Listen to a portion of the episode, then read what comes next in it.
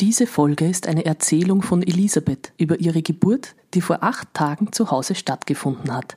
Elisabeth spricht über ihre Erfahrung einer langen Zeit des Wartens auf ihr Kind, wie sie sich auf die Geburt zu Hause vorbereitet hat, wie die Fruchtblase am Muttertag beim Familienfest gesprungen ist und wie sie die Hausgeburt erlebt hat.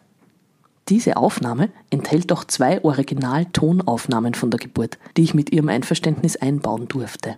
Also komm mit zur Geburt von Elisabeths Sohn. Zu Hause geboren, der Podcast von Hebamme Margarete Warner.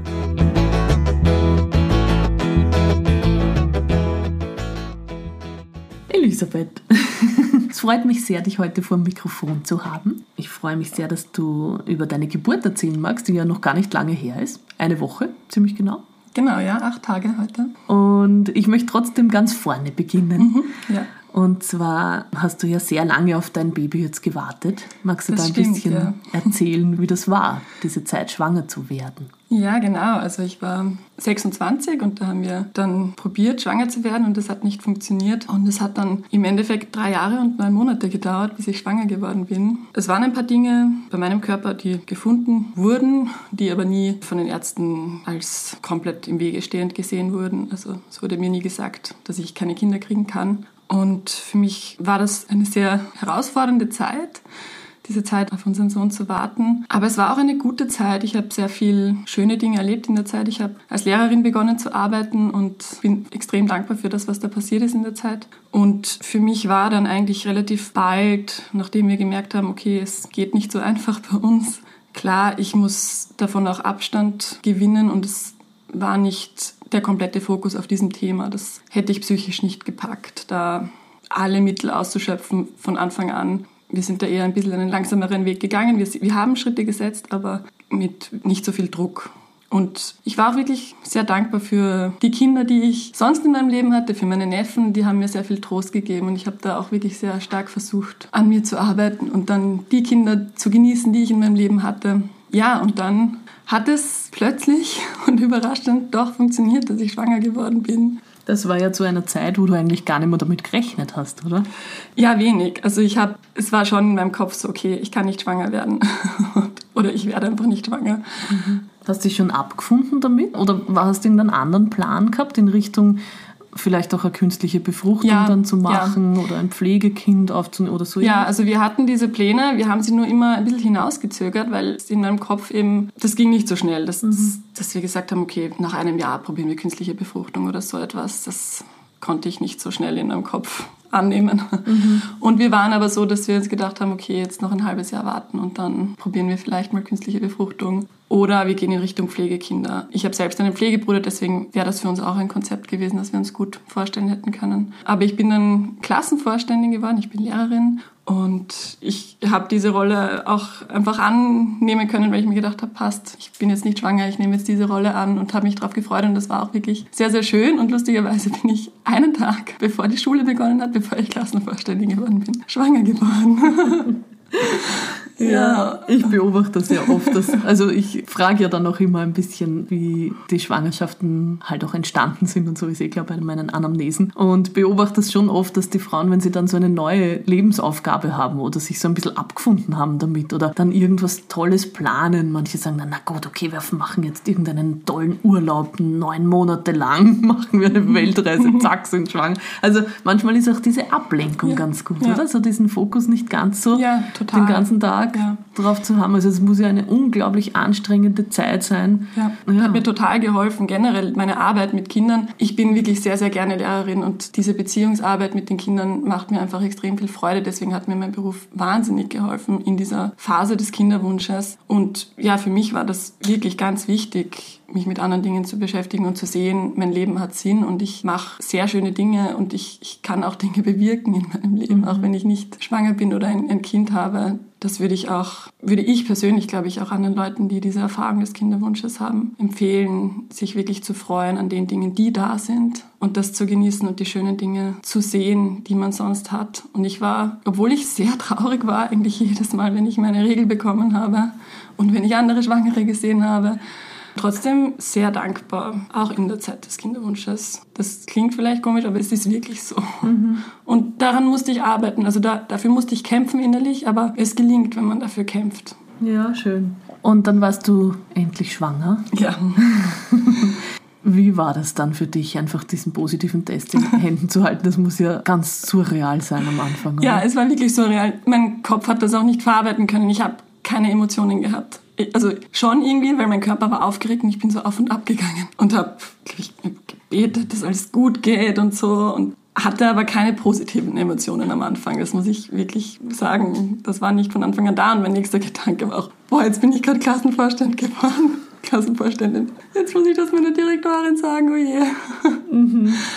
Und total seltsam, weil ich habe so lange drauf gewartet und dann ist gleich auch der Gedanke an den Arbeitgeber. Wo man sich so verpflichtet fühlt, mhm, das ist genau. spannend. Und dann, also die ersten Wochen waren schon auch geprägt dann von Angst, die hat sich dann reingemischt. Ich hatte dann die erste Untersuchung, glaube ich, in der neunten Schwangerschaftswoche und das war schon puh. da war ich sehr nervös. Aber ich habe dann auch gemerkt, nach zwei Wochen, glaube ich, ich muss loslassen, ich muss ins Vertrauen gehen. Ich, sonst geht das nicht. Ich muss da einfach ins Vertrauen gehen das ist dann auch gelungen. Das war dann auch irgendwie in meinem Kopf wie so ein Schalter, der Klick gemacht hat und dann konnte ich viel besser loslassen und sagen, ja, es ist nicht in meiner Hand, ob mir dieses Baby jetzt bleibt. Es ist nicht in meiner Hand und ich habe mir jetzt schon alle Sorgen gemacht, die ich mir machen konnte. Ich habe mir alle Szenarien ausgemalt. Mehr Sorgen kann ich mir nicht mehr machen und es ist jetzt gut. Und ja, das hat dann auch funktioniert und dann war bei der ersten Untersuchung ein Herzschlag da. Das war eine große Erleichterung. Und ja, dann die restliche Schwangerschaft über hatte ich immer wieder mal so ein bisschen Angst oder so. Oder wenn er sich lange nicht bewegt hat, habe ich ihn angestupst und so.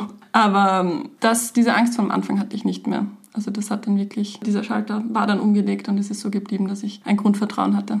Du hast dich ja relativ bald dann auch schon für die Hausgeburt interessiert. Mhm. Wir haben ja relativ früh schon Kontakt gehabt. War das immer schon dein Plan, wenn du schwanger wirst und wenn du ein Baby kriegst, das zu Hause zu kriegen? Oder wie bist du auf die Idee gekommen, dein Baby daheim kriegen zu wollen? Nein, es war nicht von Anfang an mein dezidierter Plan. Ich habe Freundinnen, die Hausgeburten hatten und die sehr, sehr positiv darüber geredet haben. Und das war schon immer in meinem Kopf, dass die einfach so positiv darüber geredet haben. Und ich habe keine anderen Frauen gekannt, die jetzt im Krankenhaus entbunden haben, die so positiv von Geburt geredet haben. Und ich habe mich schon am Anfang der Schwangerschaft auch gleich mit dem Geburtshaus in Verbindung gesetzt. Es war für mich klar, Wahlhebamme, Geburtshaus oder Hausgeburt, so etwas schon. Ich also mich, einfach eine individuelle Betreuung ja, war da. Genau, das war, das war auf jeden mhm. Fall klar für mich, mhm. aber es war jetzt nicht von vornherein klar Hausgeburt. Aber je mehr ich mich dann mit dem Thema auseinandergesetzt habe, ich habe wirklich sehr viel recherchiert und diese Studien gelesen, die es dazu gibt, zur Sicherheit. Das war für mich auch sehr wichtig, weil ich bin in meiner Familie die Erste, die eine Hausgeburt gemacht hat und da musste ich mich schon auch... Argumente sammeln. Da musste ich Argumente sammeln. Genau, oder es war für mich natürlich auch wichtig, wenn man viel Anfechtungen dafür bekommt. Dann war das auch viel Skepsis da von Familienseite? Ja, ja, ja schon. Ja. Mhm. Es war auch interessant mit meiner Mama. Ich habe eine sehr gute Verbindung mit meiner Mama, aber meine Mama, für die war das schon sehr schwierig. Und das ist dann für mich auch nicht so leicht, wenn die eigene Mama so besorgt ist. Mhm. Aber durch diese ganze Recherche bin ich viel sicherer geworden eigentlich. Und da habe ich wirklich gemerkt, okay, je mehr man sich damit auseinandersetzt, je mehr man weiß darüber, umso mehr wird man davon überzeugt oder wurde ich davon überzeugt, dass ich das ja. so machen möchte. Ja. Und dann habe ich ganz zufällig die Margarete beim Googlen gefunden. da habe ich gedacht, ja, das ist cool, das taugt mir. Ah das schaut cool aus. Und du hattest ja auch ein paar Videos, du hast ein paar Videos auf deiner Homepage. Und Stimmt. Ah, das, das, ja, das wird cool. Ich schreibe dir einfach mal mhm. für ein Erstgespräch. Und dann hat die Margarete auch gleich geantwortet und dann für ein Erstgespräch. Ja, nach dem ganzen Hin und Her, auch mit Geburtshaus und sowas. Es war schwierig, auch etwas zu finden, etwas anderes, wo man dann auch die Nachbetreuung bekommt. Also das habe ich gemerkt. In Simmering kommt keiner für die Nachbetreuung, wenn man mit Wahlhebammen ins Krankenhaus geht oder auch beim Geburtshaus. Mhm. Bei mir ist das ganze Paket. Genau, genau. das will ich aber schon. Wenn ich so eine individuelle ja. Betreuung habe, dann will ich vorher, während der Geburt und danach gerne die gleiche Person haben. Mhm. Ja. Dani und ich haben dann noch überlegt gemeinsam, ob das wirklich die richtige Entscheidung ist. Und dann haben wir die Entscheidung getroffen und ab dem Zeitpunkt kam eigentlich immer mehr Sicherheit und Überzeugung, dass es wirklich der richtige Weg ist. Ja. ja. Also dein Partner, der Andi, war von Anfang an dabei bei dieser genau, ja. Idee. Mhm. Also ich meine, es kam schon mehr von mir. Ich habe auch mhm. noch mehr mich damit auseinandergesetzt, aber ich habe ihn dann gebeten, dass er sich auch nochmal damit auseinandersetzt, ein bisschen unabhängig von mir. Und wir waren dann beide wirklich davon überzeugt. Super, ja. ja. Wie hast du dich vorbereitet auf die Hausgeburt? Hast du einen Geburtsvorbereitungskurs gemacht oder was war deine Vorbereitung für die Geburt? Das erste würde ich sagen, waren viele Gespräche mit anderen Leuten, die schon geboren haben. Ich habe die Leute einfach wirklich ganz genau ausgefragt, wie sie das empfunden haben und wie das für sie war. Und das war auf jeden Fall sehr, sehr spannend für mich, immer zu hören von den anderen Leuten, die schon geboren haben, wie sie das empfunden haben. Auch speziell die eine Freundin, die Hausgeburten hatte, die hatte einfach auch so eine große Offenheit über ihre positiven Geburten zu reden. Das hat mir sehr geholfen, mit der zu reden darüber. Dann haben wir zwei Hörbücher gehört, der Andi und ich. Na, das eine habe ich alleine eigentlich gehört. Ich habe dem Andi davon viel erzählt. Die selbstbestimmte Geburt von Ina May Gaskin, das ist ja so ein Klassiker, glaube ich. Die Bibel in der Geburtshilfe. und, und das andere Buch, da geht es um die Bradley Method of Childbirth. Ich weiß jetzt nicht den genauen Titel von dem Buch. Das ist sehr interessant. Das ist ein amerikanisches Buch auch und es ist sehr detailliert. Äh, der Geburtsvorgang wird sehr detailliert beschrieben, auch wie man sich emotional fühlen kann in den einzelnen Geburtsphasen. Das fand ich schon interessant und hilfreich. Und es geht sehr stark darum, wie man in die Entspannung gehen kann während des Geburtsprozesses. Fand ich auf jeden Fall wirklich hilfreich. Ich habe dann bei der Geburt gemerkt, ich konnte nicht so lange in der Entspannung bleiben, wie in dem Buch, das so als ideal dargestellt mhm. wird. Aber es war für mich auch okay, weil das Buch jetzt nicht so starr ist, so muss es so sein. Dogmatisch, ja. Es ist nicht, mhm. ist, ja, es ist auch nicht so, du wirst keinen Schmerz haben oder so etwas, mhm. sondern es gibt Frauen, die Schmerz haben, es gibt Frauen, die vielleicht keinen Schmerz bei der Geburt empfinden. Und da habe ich gemerkt, das konnte ich in der Geburtsvorbereitung nicht mich mit, zu sehr mit diesen Pain-Free-Konzepten auseinandersetzen. Oder ich habe mich schon damit auseinandergesetzt, aber das war für mich so, vielleicht erlebe ich Schmerz und wenn ich diesen Konzepten so stark folge, dann bin ich eventuell dann enttäuscht von mir selber, wenn ich doch Schmerz erfahre oder dann ist es meine eigene Schuld, dass ich Schmerz erfahre. Mhm. Und deswegen wollte ich dazu ein bisschen Abstand halten, weil ich mir gedacht habe, ja, vielleicht erlebe ich Schmerz und dann möchte ich nicht mir die Schuld dafür mhm. geben genau. oder mir sagen, das Konzept hat nicht funktioniert ja, oder so etwas. Das ist ganz ja. wichtig. Also das erlebe ich auch oft, dass Frauen, die so die Idee haben, die Geburt darf nicht schmerzhaft sein, ja. sondern muss schmerzfrei sein dass die dann so ein Gefühl haben des Versagens, wenn es ja, dann doch genau. nicht so ist. Und das ist urschade, weil ja. Geburt ist einfach zu 90 Prozent schmerzhaft. Eh nur zu 90. Angeblich empfinden 10 Prozent der Frauen Geburt nicht als schmerzhaft. Ich selber habe auch zwei sehr schmerzhafte Geburten erlebt. Ich kann mir das gar nicht vorstellen und ich bin immer sehr fasziniert, wenn ich Frauen begleite, die das gar nicht so bezeichnen würden. Aber ich finde es auch gefährlich, da zu sagen, es ist dann meine Schuld, ja. wenn das nicht so ist, genau. weil das ist ja. einfach nicht. Also da, ja. ja. Ist für, mich, für mich war die Geburt auch schmerzhaft und ich war, denke ich, am Anfang wirklich noch gut entspannt und habe die Wehen wirklich ganz bewusst versucht zu fühlen und habe mir gedacht, doch, das ist ein Schmerz. Ich kann mhm. das nicht anders beschreiben, als dass es ein Schmerz ist. Und war dann aber immer gedacht, ist okay, ja, mhm, ist genau. okay. Ja, und damit dann zu arbeiten, oder? Mhm, Mit dem Schmerz genau. zu tun und ja. zu schauen, was hilft mir da, welche Position ja. hilft mir gut, ja. hilft mir das warme Wasser, hilft mir Bewegung, hilft mir Massage. Also das ist eigentlich auch super wertvoll. Voll. Eine Sache zur Geburtsvorbereitung noch. Ich habe einen Positive Birth Kurs auch gemacht in Wien und das war auch super. Ich war zufälligerweise die einzige Frau, die in dem Kurs war und hatte dann vier Wochen lang persönliches Geburtsvorbereitung Geburtscoaching quasi. Ähm, ich habe mich sehr gut verstanden mit der Kursleiterin. Das war echt super und hat mir wirklich, glaube ich, geholfen, einen positiven Blick auf die Geburt zu haben. Es war einfach schön, dass ich die Möglichkeit hatte, über meine persönlichen Gedanken und Ängste zu reflektieren. Und die Kursleiterin hat sich wirklich sehr viel Zeit genommen und ist einfach ganz individuell auf meine persönlichen Gedanken zur Geburt eingegangen.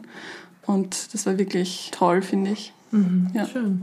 Und dann kam der Tag, an dem die Blase gesprungen ist. genau. Es war Sonntag, Muttertag und mein Mann, der Andi und ich waren bei meiner Familie. Es waren einige von meinen Geschwistern da. Das ist ja was, wo wir Hebammen eigentlich sagen, das passiert nicht. Man soll sich keine Sorgen machen, die Blase springt nicht beim Familienfest, zum Mittag, beim Tisch, beim Essen, sondern immer in der Nacht im Bett. Aber bei dir, das ist einfach, Geburtshilfe kennt keine Regeln, bei dir war es tatsächlich so, beim Familientreffen, zum Muttertag, tagsüber. Genau, nein, es war, es, war wirklich, es war wirklich lustig. Der Andi, mein Mann, hat auf meinen Bauch geschaut, hat gemeint, boah, jetzt hat er sich aber stark bewegt. Und ich habe gemeint, na, der bewegt sich oft so stark. Unser Sohn im Bauch. Mhm. Und dann habe ich gespürt, kurz danach, aha, es wird ein bisschen feuchter. Ah, ich gehe mal aufs Klo. Und das Klo war gerade besetzt. Und dann habe ich gemerkt, oh, es wird noch ein bisschen feuchter. Und dann war mir klar, ja, die Blase muss gesprungen sein oder gerissen sein. Es war kein Platsch, es ist aber einfach geflossen. Aber es war für mich gar nicht unschön oder, oder es war eigentlich für mich eh schön, dann meine Familie um mich zu haben. Mein erster Gedanke war so, oh, ich wollte nicht, dass es so beginnt. Es war auch ein bisschen mehr als zwei Wochen vor dem Geburtstermin. Da habe ich dann ein bisschen geweint. Ja, weil ich mir gedacht habe, ich hätte gern, dass es mit Wehen beginnt und nicht mit einem Blasensprung. Aber ich konnte mich dann sehr schnell auf die Situation einstellen und fand es eigentlich schön, dann meine Familie um mich zu haben, die dann auch mir Halt gegeben hat. Ja. War da keiner besorgt um dich? Eigentlich nicht. Das waren alle, es waren alle relativ entspannt und ruhig. Das hat mich eh gewundert. Das war, eben ich war ein bisschen beängstigt am Anfang und dann waren alle recht ruhig und ich mich kurz hingelegt und dann haben wir noch Familienfotos gemacht. Wir wussten eh, ja, wir müssen jetzt einfach warten auf die Wehen. Wir haben zusammen gebetet. Das spielt in unserem Leben eine Rolle, der Glaube und da haben wir zusammen gebetet dafür, dass Wehen bald einsetzen. Ja, ich war schon nervös natürlich, okay. aber naja, und dann hat es ein bisschen gedauert. Also ich war dann am Montag in der Früh mal bei dir zum, mhm. zur Kontrolle, einfach mal Herztöne horchen und schauen, ob alles gut ist. Das Fruchtwasser war klar. Genau. Also wir hatten alle Zeit der Welt. Ja, ich hatte in der Nacht von Sonntag auf Montag ganz leichte Wehen, aber die waren noch überhaupt nicht schmerzhaft. Ich konnte allerdings nicht gut und nicht viel schlafen in mhm. der ersten Nacht. Und dann ab Mittag, die genaue Uhrzeit weiß ich nicht mehr, war es so, dass die Wehen wieder regelmäßiger kamen, noch nicht stark, alle 15 Minuten, alle 10, den ganzen Nachmittag über. Sie haben nicht aufgehört, aber sie waren noch sehr schwach und meine Mama ist gekommen und wir sind spazieren gegangen und sind Treppen auf und ab gestiegen und einkaufen gegangen und sie hat mich da ein bisschen mitgeschleppt und gemeint, ah, das ist gut, wenn du dich jetzt noch bewegst und so bisschen abgelenkt wieder vom, vom Und abgelenkt Warten. war ich, ja, das war auch gut. Das Einkaufen war sehr gut, weil da war ich gut abgelenkt. Wissen wir ja schon, dass Ablenkung bei dir ganz gut funktioniert. Und ab Abend, ab ca. 18 Uhr, sind die Wehen dann regelmäßiger geworden, so alle sieben Minuten. Und auch schon so, dass ich was damit machen musste dass ich mich auf die Wehen konzentrieren musste. Und das ist dann eigentlich stetig. Die Wehen sind stetig regelmäßiger geworden in die Nacht hinein. Ich konnte die erste Nachthälfte den Wehen noch gut mit Entspannung begegnen. Also ich musste mich wirklich darauf konzentrieren. Ich konnte nicht mehr schlafen, aber konnte ihnen mit Entspannung begegnen. Bis circa zwei in der Nacht, da wurde es dann schon stärker. Da habe ich gemerkt, ah, ich kann jetzt nicht mehr gut liegen. Und ja, ich hatte zwischen den Wehen auch so Darmkrämpfe. Das war sehr, sehr unangenehm. Bin oft aufs Klo gegangen. Um circa vier bin ich in die Badewanne. Da haben dann die Darmkrämpfe nachgelassen und das war sehr angenehm für mich, in der Badewanne zu sein. Ja, ich konnte nicht mehr ruhig sein während der Wehen. Also ich habe das schon rauslassen müssen. Habe mich auch viel bewegt während der Wehen aber das hat ganz gut für mich funktioniert. Also es war nicht so, dass ich das Gefühl hatte, ich bin komplett überwältigt von den Wehen. Ich bin ja dann um halb fünf, glaube ich, mhm. zu dir gekommen, gell? Da warst du dann schon in der Badewanne. Genau. Wie waren da die Wehenabstände? Die Abstände waren circa bei drei Minuten, mhm. aber es hat sich so dann so ein interessanter Rhythmus ergeben, dass ich eine ganz starke Wehe hatte, dann kurz darauf ein bisschen eine schwächere und dann manchmal kurz darauf noch eine dritte und dann wieder eine, eine längere Pause von mhm. drei, vier Minuten, denke ja, ich. Sie waren fast noch ein bisschen unregelmäßig, ja, kann man sagen, das war, ja, zu dem Zeitpunkt. Ja. Genau, also das war vor allem ab dem Zeitpunkt, wo ich in der Badewanne war, hat sich dann dieser interessante Rhythmus mhm. gebildet. Kommt mir vor, also in meiner Erinnerung ist es ja. so. Ja, wie ging es dann weiter? Dann hast du ja, warte mal, ich könnte eigentlich mhm. schauen, was ich so aufgeschrieben habe. Weiß ich auch schon gar nicht, was wir da alles gemacht haben in der Zeit. Gell? Ja, es ging dann so weiter. In der Badewanne konnte ich recht gut damit umgehen. Meine Schwägerin ist dann dazugekommen, die wollte ich bei der Geburt dabei haben und ist dann auch gekommen. Und mir wurde viel Mut gemacht. Ich habe auch gemerkt, mir hat das sehr geholfen, meinen Mann und meine Schwägerin und die Margarete um mich zu haben. Die haben mich wirklich sehr unterstützt Das war für mich persönlich sehr hilfreich, die Narbe mir zu haben. Dann war ich kurz, wir sind dann ja gewechselt in den Geburtspool. Ja. Aber dann waren wir kurz noch draußen. Gell? Noch nicht gleich, genau. Um halb acht in der Früh habe ich dich dann mal untersucht. Da war der Muttermund fünf, sechs Zentimeter offen. Mhm. Und die Wehen waren dann schon alle zwei Minuten eigentlich recht ah, gut. Ah, wirklich? Ja. Ah, doch, waren alle zwei Minuten. Okay. Und dem Baby ist immer gut gegangen. Wir ja. haben halt immer Herztöne ja. gehorcht und die waren immer so zwischen 140 und 160 Schläge pro Minute. Da war ich, glaube ich, ein bisschen, da war ich eine Zeit lang im Vierfüßlerstand noch. Ja, genau, da waren wir noch ein bisschen mhm. an Land. Ja. Um dreiviertel neun sind wir dann in den Geburtspool gewechselt. Ja, da waren die Wehen eh auch alle zwei bis drei Minuten, mhm. habe ich mir da aufgeschrieben. Ja, und das, das warme Wasser hat mir wirklich sehr geholfen. Ich habe dann auch oft während der Wehen die Hand von jemandem gehalten und mich dazu bewegt. Das ging für mich gut. Also es, es war natürlich, es, es war für mich schmerzhaft, aber ich konnte damit umgehen. Ich hatte nicht das Gefühl, es geht nicht, es geht mhm. nicht ich halte es nicht aus, das war nicht. Und dann, du hattest mich dann nochmal untersucht und den Muttermund dann ein bisschen gedehnt, weil er sehr weich war. Und dann bin ich wieder ins Pool und dann habe ich mich irgendwann gefragt, sollten nicht die Wehen jetzt langsam jede Minute kommen, so dass kaum Abstände mehr sind. Aber interessanterweise sind die Abstände größer geblieben. Mhm. Und dann ist es so weitergegangen. Dann hast du mich nochmal untersucht und da war dann kein Fortschritt mehr, obwohl, glaube ich, ein paar Stunden dazwischen lagen. Und du hast bemerkt, dass eine Muttermundslippe sich zwischen das Köpfchen und die Symphyse gelegt hat. Mhm, genau. Da haben wir dann mal gewechselt auf diese Pferdeschnaubatmung, genau. damit wir diese Muttermundslippe dann noch mal ein bisschen weicher machen und wegkriegen. Das mhm. war auch noch so, dass ich also diese, diese Schnappatmung, die hat mir auch sehr geholfen, da konnte ich auch gut damit umgehen. Ich habe mir nur schon in meinem Kopf gedacht, das dauert jetzt irgendwie wirklich sehr lange. Das war schon in meinem Kopf so, ich dachte, dass so die letzte Öffnung vom Muttermund eher schnell geht. Und da war ich schon ein bisschen verunsichert, warum das jetzt so mhm. lange dauert, mhm. diese letzte Öffnung. Ja. Ja, es haben ja dann auch ein bisschen die Wehen nachgelassen. Genau. Also wir ja, haben ja dann mal einen Einlauf gemacht, um die Wehen wieder ein bisschen mhm. anzukurbeln, was nicht so viel gebracht hat, aber dann waren es wieder alle vier bis fünf Minuten, wo es vorher ja, ja schon alle zwei Minuten waren. Ja. Und da ist dann bei mir schon langsam die Entmutigung gekommen. Mhm. Ich war dann irgendwann schon so, dass ich mir gedacht habe, boah, ich will jetzt einfach nicht mehr. Und interessanterweise war in meinem Kopf viel stärker, dass ich will nicht mehr, statt ich kann nicht mehr. Das war ganz stark in meinem Kopf, ich will jetzt einfach langsam keine Wehe mehr haben. Ich will mhm. das einfach nicht mehr. Du hast meine Muttermundslippe versucht mal wegzudrücken und da mhm. waren aber die Wehen schwach und ich habe mich vielleicht auch nicht so getraut, so fest anzudrücken. Auf jeden Fall ging das noch nicht. Und da haben wir dann probiert, die Wehen wieder anzukurbeln. Da ist es für mich aber schon psychisch schwierig geworden, dass ich gemerkt habe, ich will jetzt langsam nicht mehr. Und ich konnte mich auch nicht mehr so gut darauf einlassen, dass das jetzt noch viel stärker werden mhm. muss eigentlich, mhm. dafür, dass die Geburt dann passieren kann. Du hast doch einmal gesagt, glaube ich, dass du ein bisschen Angst hast vor diesen Presswehen am Schluss, vor, genau, diesen, ja, vor dieser letzten ja. Phase. Das war auch ganz interessant, weil in der Geburtsvorbereitung habe ich mir darüber gar nicht so Gedanken gemacht, über die Pressphase, weil ich oft gehört habe, dass es einen da eh überkommt und man gar nicht anders kann. Und interessanterweise während der Geburt konnte ich mir das schwer vorstellen, dann, dass das wirklich passieren soll, dass dass er da aus mir rauskommen soll, mein Sohn, und mhm. ich das schaffe oder das geht. Ja, das war mhm. ganz interessant. Ich hatte jetzt keine Panik davor oder so, aber ich konnte es mir irgendwie nicht so gut vorstellen. Oder ja, ja. ja. Das ist ja auch eine krasse Vorstellung.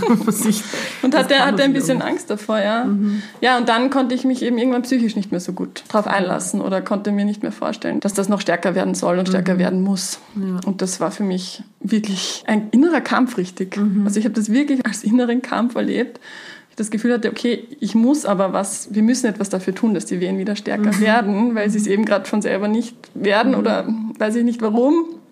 Und dann bin ich im Geburtspool gewesen und da wurden die Wehen aber, glaube ich, noch schwächer dann mhm. nochmal. Also da habe ich schon gemerkt, okay, das Angenehme ist nimmer gut. Mhm. ja, da haben mir auch der Andi und die Lilly sehr viel Mut zugesprochen. Dann sind wir, glaube ich, rüber ins Bett und haben beschlossen, jetzt legst dich mal hin ein genau, bisschen. Genau, ich habe mir gedacht, ah ja, als ich gelegen bin in der Nacht, waren die Wehen so schmerzhaft, vielleicht hilft das ein bisschen. Und dann habe ich mich ins Bett gelegt und es kam auch die erste Wehe und es war so schmerzhaft. Ich habe zum Andi gesagt, ich will das nicht mehr, ich kann das nicht mehr. Und der Andi hat zu mir gesagt, doch, du kannst das. Und ich so, oh. in meinem Kopf so, ja, ja. Und dann kam die nächste Wehe und dann bin ich einfach wieder lauter geworden und habe es wieder rausgelassen. Ich glaube, es war kein Schreien, es hat sich in meinem Kopf so angefühlt, als wäre es ein Schreien gewesen. Aber auf dem Video habe ich dann gesehen, das war nicht so laut. Und dann kam ja eine sehr entscheidende Phase. Genau, also mit, mit dieser Wehe, wo ich das dann wieder rausgelassen habe und so wie geschrien oder gestöhnt habe, habe ich mir gedacht, oh, das funktioniert ja eh, obwohl ich das während des Vormittags eh die ganze Zeit gemacht habe. Dann habe ich wieder gemerkt, oh, das, das funktioniert, so kann ich mit der Wehe arbeiten. Und dann hat's Klick gemacht in meinem Kopf und ich gedacht, passt, ich gehe jetzt herum, ich stapfe jetzt durch die Wohnung, weil am Vortag hat das Treppensteigen und das Herumgehen auch geholfen, dass die Wehen regelmäßiger geworden sind. Vielleicht funktioniert das jetzt auch. Und das war auch wieder so ein Schalter in meinem Kopf, der sich umgelegt hat. Und ich bin herumgegangen, da habe ich dann nicht mehr viel nachgedacht, da habe ich nicht mehr viel reflektiert. Da habe ich gedacht, das probiere ich jetzt, das mache ich jetzt.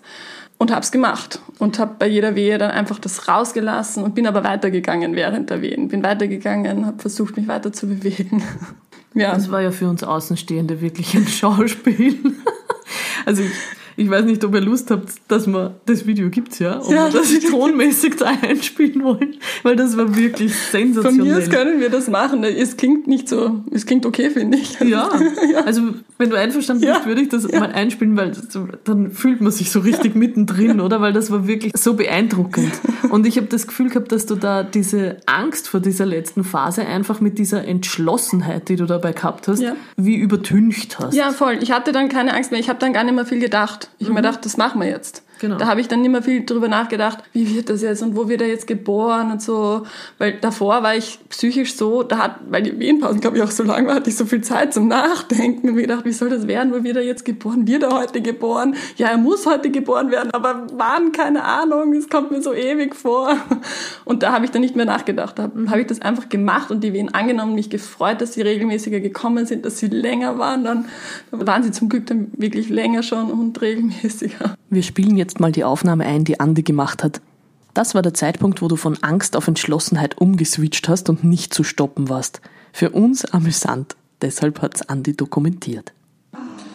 Also es ist jetzt schon der 16. und es ist 14 Uhr, glaube ich schon. Und Elisabeth ist jetzt sauer, richtig sauer. Und sie, nein, es ist schon fast 15 Uhr.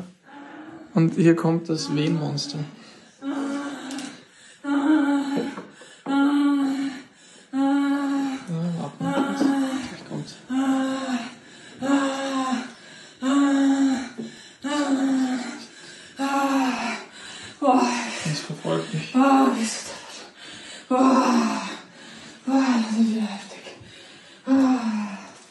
Und für mich persönlich war das auch irgendwie wie eine Gebetserhörung, weil als ich da im Pool war, habe ich wirklich gedacht, ich weiß nicht, woher ich jetzt diese Kraft bekommen soll. Ich weiß nicht, woher ich sie bekommen soll. Und ich glaube, ich habe in meinem Kopf gebetet und dann auf einmal kam diese Kraft. Das war für mhm. mich schon echt so cool, das zu erleben, dass die dann da war. Das war mhm. wirklich extrem bekräftigend mhm. für mich, dass das aktiviert hat. Ja, dass das möglich war, dass ich wirklich in dieser Situation, wo ich gedacht habe, es geht einfach nicht mehr, kurze Zeit später wirklich diese Kraft bekommen habe, die ich gebraucht habe. Mhm. Dann war es drei Uhr Nachmittag schon und dann sind wir nochmal auf dem Hocker zurück. Genau, ja. Der Andi hat dann immer gesagt, ja, noch eine Wehe, schauen wir, dass sie noch stärker werden.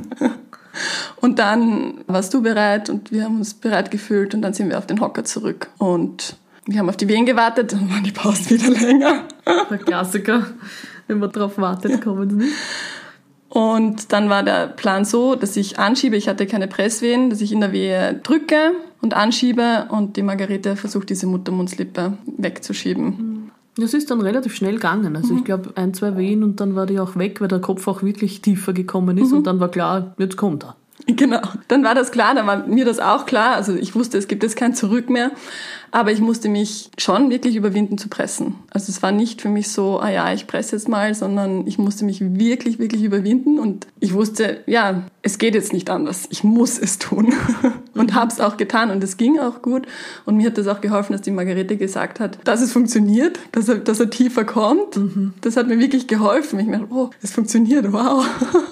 Und mit jeder Wehe, mit der er tiefer gekommen ist, ist es für mich auch schmerzhafter geworden und ich musste mich noch mehr überwinden zu pressen. Ich hatte am Anfang der Wehe keinen Pressdrang ich habe immer zweimal selber ganz stark angedrückt und dann kam ein Pressdrang noch nach und da konnte ich nicht widerstehen und, und habe mhm. gepresst. Und das war das war dann dieser innerliche Impuls. Genau, das war dann dieser ja, ja, genau. Mhm. Aber der kam immer erst am Ende der Wehe mhm, eigentlich. Genau. Ja, nachdem ja. ich zweimal aus eigener Kraft gedrückt hatte. Mhm. Aber ich war motiviert dadurch, dass die Margarete gesagt hat, das Köpfchen rutscht tiefer.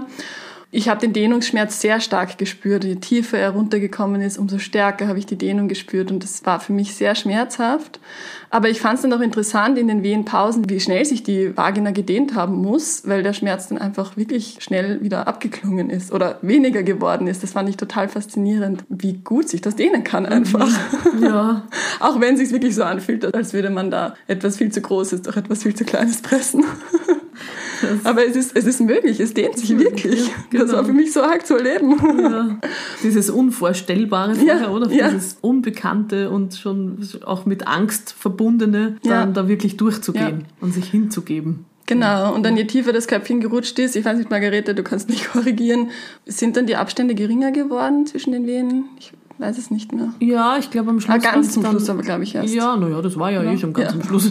Also es war dann, ganz am Schluss waren es so ein, zwei Minuten wieder Pause. Mhm. Ja. Und es ist für mich schon umso schmerzhafter geworden, je tiefer er gerutscht mhm. ist. Aber zum Schluss kam zum Glück dieser Press, dieser, dieser Schiebedrang mhm. stärker, so dass ich einfach wirklich gut dann mitgehen konnte kurz bevor das Köpfchen geboren ist, habe ich noch mal kurz zurückgehalten, weil es so schmerzhaft war. Aber du hast gemeint, das war vielleicht gar nicht so schlecht, weil dann konnte ich das Köpfchen in einem rausdrücken und hat die Margarete gesagt, es drückt noch einmal und dann war der ganze Körper eigentlich in einem Schwung geboren. Genau. Da war es dann 1542. Ja, also diese Phase vom Gebärhocker bis zur Geburt war eine knappe Dreiviertelstunde mhm, eigentlich nur. Genau. Da war ich auch total fasziniert, wie gut das gegangen ist. Mhm. Ja, was, was ich auch im Nachhinein dann gemerkt habe, ich hatte gar keine Sorge, dass es ihm nicht gut gehen könnte. Aber die Herztöne haben ja auch immer gepasst. Waren immer gut, ja. Und da hatte ich eigentlich komplettes Vertrauen, dass das gut gehen würde mit ihm. Ja. Und er war, er war ein bisschen blau danach, aber ich wusste, dass viele Kinder ein bisschen blau sind, deswegen hat mich das gar nicht besorgt oder so. Und dann hast du ihn mir schon auf die Brust gelegt. Und ich war eigentlich überrascht, wie gut er ausschaut. Ich meine, ich konnte sein Gesicht noch nicht sehen. Ich habe mir gedacht, ah, ich weiß noch gar nicht, wie er ausschaut, aber ja, und mein erster Gedanke war, weil, weil das fragen sich vielleicht andere Leute, was ist der erste Gedanke direkt nach der Geburt? Mein erster Gedanke war so, wow, das soll jetzt mein Baby sein. Das, da ist wirklich ein Mensch aus mir rausgekommen. Und hier haben wir noch eine Aufnahme der ersten Lebensminute deines Babys, die deine Schwägerin Lilly gemacht hat. Von ihr stammt übrigens auch das Titelbild unserer Folge. Hallo, Hallo, Schatzi. Hallo, Schatzi. Ja. Wir haben ein Baby. Hallo. Das ist ganz viel Blut auf deinem Gesicht.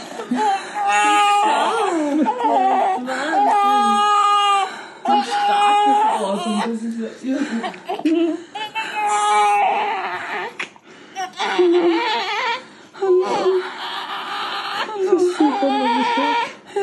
Es war jetzt auch noch nicht sofort diese Verliebtheit mhm. da. Das war ja noch alles so, boah, dieser extreme Schmerz. Mhm. Aber es war so, boah, doch, da ist wirklich ein Baby in mhm. mir gewesen. So auf diese Art. Ja, es ist schon irgendwie unfassbar, oder? Dass man da einen ganzen Menschen aus sich rausdrückt. Es ist total unfassbar. Ich habe mir jetzt auch die Tage nach der Geburt ihn oft noch angeschaut. Er hat ja dann ein bisschen abgenommen, wie, wie jedes Baby abnimmt nach der Geburt. Ich habe ihn mit noch mehr, also er hat noch mehr gewogen, als ich ihn da rausgepresst habe. Das ist wirklich unvorstellbar. Und Klein war er nicht. 3700 hat er gewogen, ja. Mhm. Stimmt. Für das, dass du zwei Wochen vor dem Termin warst, eigentlich war er eh ganz gut ausgebacken. Und 55 Zentimeter. Mhm, ja. Genau. Ja, und was für mich, glaube ich, so schön ist an diesem Erlebnis, es war, es war schmerzhaft, es war anstrengend, es war auch für mich nervenaufreibend, vor allem mit diesem inneren Kampf da, wo ich wusste, wir müssen was tun für die Wehen. Aber ich finde es wirklich so bekräftigend, das erlebt zu haben und erlebt zu haben, wenn man denkt, es geht nicht mehr, geht's doch. Und man kriegt die Kraft für etwas, wo man denkt, man hat wirklich keine Kraft mehr oder man will einfach nicht mehr. Und dass dieses Unvorstellbare einfach wirklich möglich ist. Und ich habe mich wirklich die nächsten zwei Tage, ich habe viel über die Geburt noch nachgedacht, viel darüber reflektiert, auch mit Tränen, vor allem über den Schmerz interessanterweise. Mhm. Aber man schafft's, man schafft's. Und man kann wirklich an sich glauben. Und ich habe mich wirklich wie eine Superheldin gefühlt. Was ich mir wirklich mitnehme für mein weiteres Leben ist, dass man das scheinbar Unvorstellbare schaffen kann und dass man die Kraft dafür bekommt und dass man in den Schmerz auch hineingehen kann. Mhm. Und dass Schmerzhaftes und Schönes sich nicht widersprechen, sondern dass das oft ganz nah beieinander liegt. Ja, das finde ich ganz wichtig bei Geburt, dass man nicht denken muss, nur weil es schmerzhaft ist, ist es deswegen nicht schön. Es kann beides sein. Kann beides sein. ja. voll. Ja, schön. Ja, und heute ist dein Sohn eine Woche alt. Mhm. Wie war jetzt diese erste Zeit für dich mit Baby zu Hause? Stillen hat ja eigentlich von Anfang ja, an immer gut ja. geklappt. Ich, ich, weiß, da gibt es ganz unterschiedliche Erfahrungen für Frauen. Ich habe mir von Anfang an nicht den Druck gemacht, dass ich so komplett verliebt sein muss. Weil, also das haben manche Frauen, das weiß ich, dass sie komplett voll verliebt sofort in ihr Baby sind. Aber ich habe mir gedacht, kann sein, wenn es nicht ist, möchte ich nicht enttäuscht sein. ich habe auch die erste Nacht tatsächlich bewusst noch Abstand genommen, ein bisschen von meinem Baby, weil ich mir gedacht habe, ich muss schlafen was auch halbwegs gelungen ist in der ersten Nacht und er war auch sehr ruhig. Und ich würde sagen, diese Verliebtheit, die wird jeden Tag mehr in das Baby, dass ich mich wirklich voll über ihn freue. Manchmal kann ich sie auch gar nicht so zulassen, weil es zu viel ist. Mhm. ja. Hat man das Gefühl, man zerplatzt. Genau, genau, mhm. genau. Und das geht einfach nicht die ganze Zeit, mhm. dass man dieses Gefühl zu haben, nicht zerplatze. Das ist wie eine Psychose dann, oder? Aber ich fand die Woche tatsächlich wunderschön. Und was ich so, so schön fand, ist, dass der Andi, mein Mann und ich von Anfang an die ganze Zeit zu dritt mit unserem Baby sein konnten. Und wir haben alles zusammen gemacht. Wir haben ihn die ganze Zeit zusammen gewickelt. Der Andi war immer wach, wenn ich gestillt habe. Und das fand ich so wunderschön, dass wir zu Hause sein konnten, einfach zu dritt. Und es war wirklich eine wunderschöne Woche, obwohl wir müde waren, obwohl ich noch unten Schmerzen hatte. Aber es hat mich alles gar nicht so gestört. Ich hatte vor der Geburt gedacht, boah, diese ganzen Flüssigkeiten, die überall rauskommen. unten und bei der Brust und Babykacker und Lulu und so. Aber das ist alles überhaupt nicht schlimm dann im Endeffekt. Mhm. Und ich bin auch ein bisschen gerissen, aber das bisschen Schmerz da unten war für mich jetzt wirklich nicht war tragisch. War das Nähen für dich okay? Total. Ja. Ähm, die Margarete hat zuerst vereist und dann eine Spritze gegeben und ich habe das fast gar nicht gespürt. Also es war für mich überhaupt nicht schlimm, diese Geburtsverletzung. Ja, aber da möchte ich auch sagen, wenn für jemanden die erste Woche nicht wunderschön ist, ist das auch okay. Ich glaube, da darf man sich einfach keinen allzu großen Druck machen. Ja. Da gibt es unterschiedliche Erfahrungen. Ja. Na, heute geht es ja um deine Erfahrung. Ja, genau. ja, super. Vielen Dank, Elisabeth, für das schöne Interview und für deine Erzählung so detailliert über Geburt. Mhm, sehr schön. gerne. Ja, es war schön, darüber zu erzählen. Und nochmal zu reflektieren ja. eigentlich. Mhm. Und ja, ich begleite dich ja noch ein bisschen jetzt im Wochenbett. Eine Zeit lang komme ich noch zu dir. Mhm. Ja, hat mich sehr gefreut, euch bei diesem Abenteuer begleiten zu dürfen. Danke, ja. Ich habe mich auch wirklich sehr gut begleitet gefühlt und mein Mann und ich sind einfach extrem dankbar, wie das verlaufen ist. Ja, danke schön. danke dir.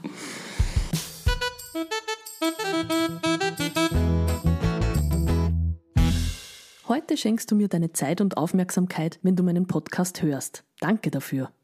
Wenn du den Podcast auch unterstützenswert findest, kannst du das jetzt auch mit einer Mitgliedschaft tun und zwar auf steadyhq.com-zu Hause geboren. Und du bekommst dafür sogar meine Bonusfolgen, Hebammengeschichten und Alltagssachen. Und das mit den Sternchen auf den Podcast-Plattformen kennst du eh. Danke dir.